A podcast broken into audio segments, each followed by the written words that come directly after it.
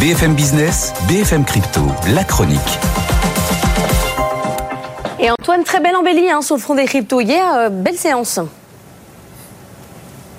Oui, l'XRP qui repasse les, 49 cents, l'Ether qui se renforce et qui se met à tester même les 1600 dollars.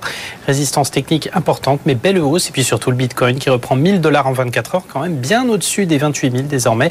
On n'avait pas vu des cours comme ça depuis la mi-août. Oui, parce que c'est là que tout est parti. Hein. Le Bitcoin a vécu une séance complètement folle. Oui, parce que si vous regardez bien la courbe sur 24 heures, ça a été les montagnes russes. On a démarré la journée un peu au-dessus des 27 000 dollars.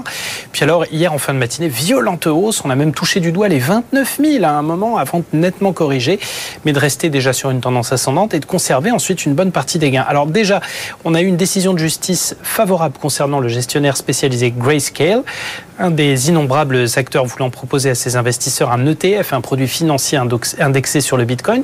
Ce dernier avait fait la demande auprès de la SEC, demande refusée pour des questions de conformité de surveillance. Grayscale intente une action en justice contre la SEC et la gagne. Donc l'autorité est contrainte par la justice à un nouvel examen du dossier. Et puis plus tard dans la journée, fausse rumeur qui a eu l'effet d'une bombe, la SEC aurait rendu une décision favorable sur l'ETF Bitcoin de BlackRock, finalement démenti.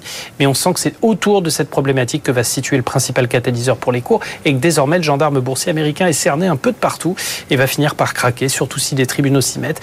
Et là, on a clairement le potentiel sur le Bitcoin pour les 30, 31 000 dollars sur lesquels on était encore en juillet dernier, les plus hauts annuels, donc voire plus. Merci Antoine, on se retrouve dans une grosse demi-heure pour un point complet sur les marchés.